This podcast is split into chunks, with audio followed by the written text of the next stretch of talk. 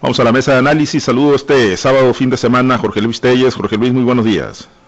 Buenos días, Pablo César. Buenos días a Francisco Chiquete, Osvaldo Villaseñor. Buenos días a todo tu auditorio. Gracias, Chiquete. Te saludo con gusto. Muy buenos días.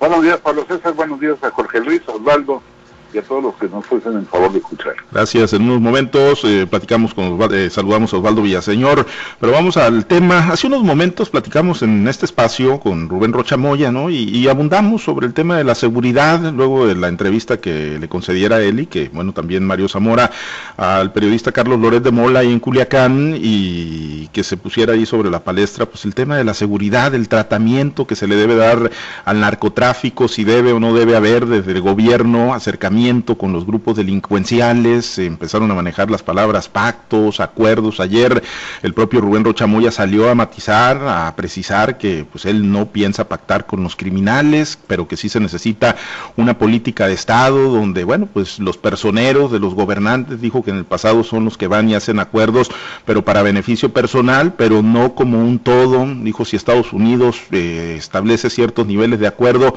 bueno, pues ¿por qué no explorar esas alternativas? Y bueno, es, eh, pues ya ir poniendo más en forma, Jorge Luis, sobre la escena pública en medio de una campaña, pues un tema real que muchos a veces tratan de invisibilizarlo, aunque sea un problema eh, que lacera la sociedad y que ahí está presente, pues muchas veces los gobernantes y los políticos eh, prefieren voltearse para otro lado o prefieren ir al encuentro de estos grupos criminales, pero pues a través de, canales extraoficiales, por las cañerías, digamos así, del drenaje y, y bueno, pues al final de cuentas no se resuelve un, problema tan serio, pues hoy lo empiezan a abordar, Jorge Luis, de la mejor manera. Eh, ¿Qué eh, pues opinas, no? Estos, eh, estas primeras expresiones que ya tuvieron Mario Zamora y sobre todo, pues un Rocha Moya que dice, sí, hay que verlo como una política de Estado y, analizar la problemática y posibles soluciones sin descartar pues posibles pues encuentros, ¿no? Encuentros de Estado con estas personas, Jorge Luis. ¿Qué, ¿Qué opinión te merece el tratamiento? Que le empiezan a dar los candidatos? Pues yo creo que Loret de Mola venía a eso, ¿no? Esa era la pregunta que, que a él interesaba. Lo demás era lo de menos. Esa era la pregunta fundamental en esta entrevista que son. La entrevista, pues, por, cierto, como ya decir, ¿no? muy, muy bien hecha, como corresponde a la experiencia y profesionalismo de, de Loret de Mola. Y yo creo que llevó, llevó a Rocha porque con Mario Zamora no fue tan incisivo. ¿eh? Fue muy incisivo con Rocha más que con Mario Zamora. Yo lo llevó al terreno, al terreno que, él quería, y yo creo que eh, encontró en Rocha las respuestas que él quería. O sea, una aceptación tácita a llegar de algún modo a, acuerdos con, con el grupo de con los grupos de narcotraficantes cosa que para los clásicos es eh, tanto como una es, es, una ofensa no hablar de ese modo de siquiera perfilar la posibilidad de un pacto, una tregua con los delincuentes, aunque sabemos pues que, que, siempre ha sabido. Y no creas tú que son tan, tan, que son por los túneles eh, que nadie conoce, los encuentros con el narco. No, muchas veces son, son por arriba y conocidos y, y las personas que van y han hecho pactos con los narcotraficantes, todo el mundo de repente sabe quiénes son y hasta te aseguran y lo señalan con irse de fuego este es el que va, este es el que trata, incluso hasta de, los acusan hasta de poner candidatos aquí en Sinaloa, y no aquí en Sinaloa, sino en diferentes partes del país, porque ya Sinaloa, el, negocio de la delincuencia organizada, pues deja de vista mucho de ser exclusivo de Sinaloa. Con eso de que Rocha dice política de Estado, pues es una, una respuesta un tanto evasiva, un tanto superflua a una pregunta pues muy muy importante en su respuesta. Yo creo que yo pienso que debe dar una respuesta contundente en el sentido de que no va a pactar con, con, la delincuencia organizada aunque después sí lo haga. Sí, lo dijo, lo dijo ya ayer, ¿no? Salió a matizar y, ayer lo, lo, dijo así ya con más contundencia, ¿no? De, de, que no está hablando bajo ninguna circunstancia de pacto. Sí, Sí, pero pues ahí deja abierta la posibilidad. Con la respuesta que da, de, posiblemente se siente a negociar con ellos, habría que verlo, dijo, cuando eso habría que verlo, pues está dejando abierta la posibilidad de llegar a una especie de entendimiento con, esta clase de personas que yo creo que no, no, no conocen mm, acuerdos civilizados para siquiera para, para conservar la paz en, una plaza como, que, como ellos se llaman, a cambio de que los dejes, de que se les deje trabajar libremente, ¿no? Ellos negocian siempre mantener un clima de paz y seguridad a cambio pues de que los dejes eh, hacer libremente su, su, actividad. Y yo creo que es un precio demasiado caro que pagan que pagan los gobernantes por esa clase de pactos. Y, y, no tengo yo nada de los elementos pero pues yo siento que todos los gobernadores lo han hecho lo han hecho esa clase de pactos. Son mm, episodios que inclusive pues han sido llevados al rango de, series de televisión que tienen una, un, éxito inusitado en los que están basados, como lo dicen, basados en hechos reales. Eh, quizás algunos no sean eh, no sean tan tan precisos como como ahí como ahí se señalan, pero bueno es parte de eso. No es únicamente lo que sale en la televisión, sino lo que la percepción te dice y lo que la gente cuenta por todos lados. Yo creo que Rocha no debió haber dejado ninguna posibilidad de, establecer un pacto con, los delincuentes, aunque te digo, aunque lo haga después, porque pues, el problema no, es, nada fácil, no es un problema tampoco focalizado en Sinaloa ni en México, es un problema prácticamente de tipo mundial, el problema del narcotráfico. Pues qué bueno, si rectificó Rocha ahí en tu programa, bueno, pues estaría estaría haciendo una, una aclaración muy, muy, muy pertinente porque este abre Rocha pues otro otro frente, ¿no? Para que por ahí le peguen los ataques en las próximas semanas. Sí, sí, sí, desde ayer rectificó, ayer ya precisó que no habla de pactos, eh, lo dijo hoy también eh, Chiquete, pero bueno, al final de cuentas digo, eh, es un monstruo de mil cabezas este de la inseguridad, de la delincuencia, que lo peor que harían ahí sí es invisibilizarlo, quizá pues no encuentran, ¿no? Ante la complejidad del problema, las dimensiones que ha alcanzado en México y en Sinaloa, pues no alcanzan a articular una estrategia o no tienen en realidad, ¿no? quienes aspiran a, gobernar no tienen una estrategia real para combatir un problema de esta magnitud, chiquete. Que no la hay, Pablo César. El, gobierno federal no ha podido establecer una estrategia concreta, específica, que digamos, incluso una estrategia fallida, no la ha habido. Estas ideas sueltas de abrazos, no balazos, de fuchicaca y todo eso, no, no han tenido el menor resultado, háblenles a sus abuelas para que los regañen. Todo eso ha sido pues una forma de salir del paso, ha sido pues una, una falta de idea concreta de lo que es el problema del narcotráfico. Yo creo que eh, Rocha en este caso lo que está haciendo es tratar de seguir las, las directrices de, de López Obrador. ¿Qué hizo López Obrador? Pues poner la, la idea de que eh, acabando con las causas del fenómeno, va a acabar con la violencia. Y entonces, pues enarbolan ahí el asunto de las becas a los minis, los primeros empleos, pero obviamente no está dando resultados, obviamente no está, no es por ahí la solución a un problema tan complejo, tan múltiple, y tiene que buscarse efectivamente, como dice Rosa, una política de Estado, no del Estado de Sinaloa, de todo el Estado, de todo el Estado mexicano, pero, ¿qué pasó con, con frente a Lores de Mola? Efectivamente, este amigo venía con la idea que todo México tiene del estado de Sinaloa. Aquí es el narco. No hay más tema que el narco y sobre eso hay que incidir. Y de algún modo Rocha sí está pensando en ir a, parlamentar con los, con los jefes del narco, pero no son tiempos para eso. Yo recuerdo que en infancia escuchaba a los adultos hablar con admiración de Leopoldo Sánchez Félix, el gobernador, porque tenía controlado al narcotráfico, no porque los mandaran, que también se ha dicho, pero no, no por eso, sino porque los había sometido al pacto de que aquí hagan su trabajo, pero las matazones hagan afuera. Y que de eso le había funcionado y le había permitido incluso emprender una campaña antialcohólica y todo eso. Pero hoy el problema está en que no es eh, una lucha del Estado mexicano contra los delincuentes. El problema es también una guerra intestina, una guerra entre delincuentes que no se somete ni a pactos, ni a horarios, ni a áreas de trabajo, sino que pues es una guerra de, alta y de baja intensidad según sea el momento. Entonces, esto es lo que no le han encontrado y no se le ha hallado la fórmula, la, cuadratura al círculo. Y esto es lo que Rocha pues no llega a abordar. Empieza y se entusiasma con una idea de, la negociación, porque sí lo dijo.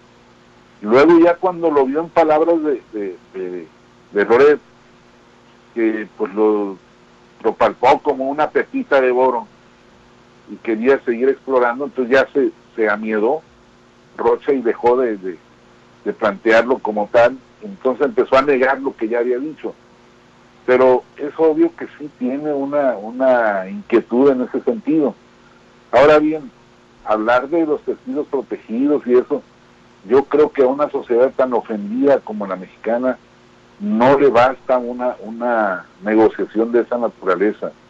En primer lugar, porque no le garantiza nada y en segundo porque ha sido mucho lo que se le ha hecho al pueblo mexicano. Son muchos los muertos, muchos los desaparecidos, muchas las, las, inconveniencias que se generan a, huérfanos, a familias, a viudas. Y entonces, Perrocha no, no, no, le, no le encontró el, el hilo. Y Mario Zamora, pues de plano no quiso ni entrarle. Pues es cosa del gobierno federal y ya. Efectivamente es cosa del gobierno federal. Pero nadie está haciendo, por ejemplo, la mejora de las policías, la reestructuración real y la creación de, corporaciones policíacas que sean, pues si no invulnerables, sí por lo menos resistentes a la corrupción y y a la cooptación pero bueno, parece que es demasiado en este país. Osvaldo, te saludo con gusto, buenos días, eh, hablando del tema, ¿no? De la inseguridad, de que si se pacta o no se pacta con los eh, narcotraficantes y bueno, pues eh, el, tema de cómo lo abordó Rocha, ¿no? En la entrevista con Lored y, cómo lo abordó Mario Zamora y luego, bueno, pues ya cómo matizó el propio Rubén Rocha Moya saliendo al paso, pues para decir, hey, no, no, no estamos hablando de pactos con los criminales, Osvaldo, pero pues finalmente es un tema muy complejo y es un un tema que ahí está presente y que empieza a estar pues eh, más, más visible ¿no? en la agenda y en el tema de conversación de los sinaloenses y obviamente de los propios candidatos, Osvaldo. Buenos días, antes que nada, profesor, buenos días, y buenos días, Jorge Luis. Mira, yo creo que ese tema del narcotráfico y las respuestas que dieron cada uno de los candidatos habría que verla en dos sentidos. Primeramente, ¿para quién era la respuesta? ¿Para quién era el mensaje? Para el narco o para la sociedad. Si la vemos que fue un mensaje para el narco, eh, en un estado como Sinaloa, que con todo y que nos queramos rasgar las vestiduras, el narco también juega, hombre, lo estamos viendo, lo hemos comentado y está a la vista de todos. Ha sido nota periodística durante los últimos días, cómo se ha bajado a candidatos en algunos municipios, eh, cómo eh, se ha apoyado a otros, como han contenido incluso los grupos delincuenciales el día de, las elecciones para apoyar a un candidato y, frenar a los otros, pues lógicamente mandar un mensaje al, un día al narco y otro día a la sociedad diciendo, ay, me equivoqué. Bueno, pudo haber sido una estrategia muy inteligente, la verdad que sí, porque bueno, pues no hay que dudar, ni tampoco hay que cerrarnos a los ojos y decir el narco no juega, también juega en Sinaloa ha quedado evidenciado y está evidenciado también que fue. Y bueno, en el caso eh, de Mario Zamora, pensando en que si el mensaje fue solo para la sociedad, pues había que, tomar o ver cómo tomó el narco cuando le dice eh, Loret, entonces Ovidio Dumán debería estar en la cárcel. Bueno, tiene orden de presión debería estar. Pues. Imagínense con una fortaleza, con un poder que tiene el narco en Sinaloa y mandarle ese mensaje. Entonces yo creo que hay que ver eh, para, para quién es el mensaje en la postura que asumieron cada uno de los dos eh, candidatos. El mensaje era para los hombres que dirigen el poder fáctico de Sinaloa, que ahí está, o bien si el mensaje es para la sociedad sinaloense. Y creo que al final de cuentas, Pocha fue inteligente. mandó un mensaje para allá y otro día mandó un mensaje para el otro lado. Bueno, pues sí, sí, la realidad es que, pues, como bien lo apuntas, ¿no? Un día fue una cosa y luego al día siguiente, pues bueno, el, cambio, ¿no? O el, matiz a lo que había dicho previamente. Pues ahí está, y va a seguir estando presente seguramente el tema del narcotráfico, de pues cómo se debe abordar, ¿no? Desde la perspectiva de los gobernantes o de quienes aspiran a gobernar el estado de Sinaloa. Y bueno, el otro tema para cerrar semana, Jorge Luis, pues finalmente se aprobó la ley Saldívar y ayer el propio ministro, el presidente de la Suprema Corte de Justicia de la Nación, pues ya rompió el silencio, sacó su posicionamiento público y contrario a lo que esperaban muchos eh, juristas, muchos especialistas, eh, los propios políticos y, gran parte de la sociedad de que, bueno, pues iba a hacer un rechazo contundente a la ampliación de mandato que a juicio de muchos es inconstitucional. Pues, ¿qué dice Saldívar, no? Respeto al poder legislativo en las decisiones que está tomando y ahí veremos en la Suprema Corte de Justicia o ahí verán los ministros porque él se tiene que excusar eh, por este, tener conflicto de intereses. Pues ahí veremos cuando lleguen los recursos de inconstitucionalidad, pero no hubo un, deslinde y mucho menos desde la perspectiva jurídica que él pues debería de tener como presidente de la Suprema Corte, eh, pues de decir de tajo, eso es inconstitucional, no lo dijo eh, Saldívar y al contrario se notó hasta cierto punto cómodo Jorge Luis pues con el regalito que ahí le está haciendo el presidente a través de la mayoría morenista. Pues una respuesta decepcionante, ¿no? La del magistrado Saldívar, porque yo escuché a grandes juristas mexicanos como Diego Malaver Ríos, por ejemplo, el Mazatleco, hablando pues de que el mejor constitucionalista de México era sin duda Arturo Saldívar y que en base a ello pues se, suponía que él podía rechazar esa esa decisión de prolongar su periodo por dos años más pues basado precisamente en eso no en su en la calidad humana que, tiene esta persona en sus conocimientos sobre derecho constitucional y en experiencia de muchos años, de muchos años al servicio, al servicio de esta, esta materia. Sin embargo, pues no, no deja abierta la posibilidad de eso de que voy a esperar los recursos de constitucionalidad, pues ya sabemos, ¿no? Que no conduce a ningún lado. Es la decisión del presidente. La decisión del presidente ha sido esa y el presidente, pues no, no, aunque no lo dice, pero tampoco la rechaza, deja entrever, pues que efectivamente fue una decisión de él y yo creo que nadie en este país tiene ninguna, la menor de las dudas, de que fue una decisión del presidente. ¿Por qué? Bueno, pues el presidente López Obrador tendrá, tendrá sus razones, no sé qué es lo que pretenderá hacer en el futuro. Pues ahí está, ¿no? Una muestra más de que tenemos un presidencialismo pues todavía más, más acendrado que en los tiempos del Partido Revolucionario Institucional, en los que no se mueve una hoja sin la voluntad del presidente. Vamos a ver entonces lo que lo que pase. Yo no tengo ninguna duda de que Saldívar va se va a, tener los años, los, años más a la frente del Poder Judicial de la Federación y pues el gran temor, ¿no? No sé si sea fundado, sea mediático de los otros partidos, de que esto es pues una pista ineludible de que el presidente López Obrador, en el momento que se le antoje, va a decir, reforma la Constitución para esperar mi periodo por tres años más. Y si tiene el respaldo de las cámaras, bueno, pues entonces eh, lo va a hacer seguramente, ¿no? Porque pues eh, el, poder eh, legislativo es el que está facultado para esta clase de decisiones, y ya lo dijo Saldiva, yo respeto mucho lo que dice el poder legislativo, quiere decir que ahora respetar también el poder legislativo. Si por ahí se le ocurre al presidente decir, me quiero quedar uno, dos o tres años más, bueno, pues también, también tendrán que respetar el poder legislativo y hacer lo que la voluntad presidencial diga. Ese es el gran temor que tienen los partidos de oposición. No sé si sea fundado, si sea mediático, si sea como un arma para atacar al presidente en esta época electoral que estamos viviendo. Pero pues ahí están las cosas. No sucedió lo que esperábamos, que Saldívar dignamente rechazara esa propuesta del presidente y dijera, no, pues el periodo termina aquí y hasta ahí llego yo. No, admite que se quedará dos años más admite prácticamente de manera expresa. Pues sí, si no se declara inconstitucional en la Corte, donde él se tendrá que excusar, pues se va a quedar esos dos años más y que muchos están viendo esto como pues el experimento, ¿no? Eh, para lo que sería pues lo principal, que, que, que, sería pues un afán reeleccionista del presidente o una ampliación de mandato del presidente López Obrador. Chiquete, pues no, no hubo tal rechazo de Saldívar y el tema pues queda en, en manos de la Corte una vez que se presenten los recursos de inconstitucionalidad. Fíjate que esta idea de que el presidente está ensayando para su propia prolongación del mandato o reelección no está nada, nada descabellada. Yo me he resistido mucho a creer que el presidente tenga esos, e, esos apetitos, pero pues es algo que se están explorando por lo menos las vías para, para en caso de ser necesario o, de que vean las condiciones. En, en Morena las resistencias ya se acabaron. Incluso gente con la trayectoria de Pablo Gómez, un diputado muy antiguo de los militantes del viejo Partido Comunista, se rindió. Él fue de los primeros que dijo, aunque lo aprobemos esa reforma en, en San Lázaro, es decir, en la Cámara de Diputados, no va a transitar porque es inconstitucional. Bueno, pues esa expresión suya ya no se fue, no fue ratificada con el voto.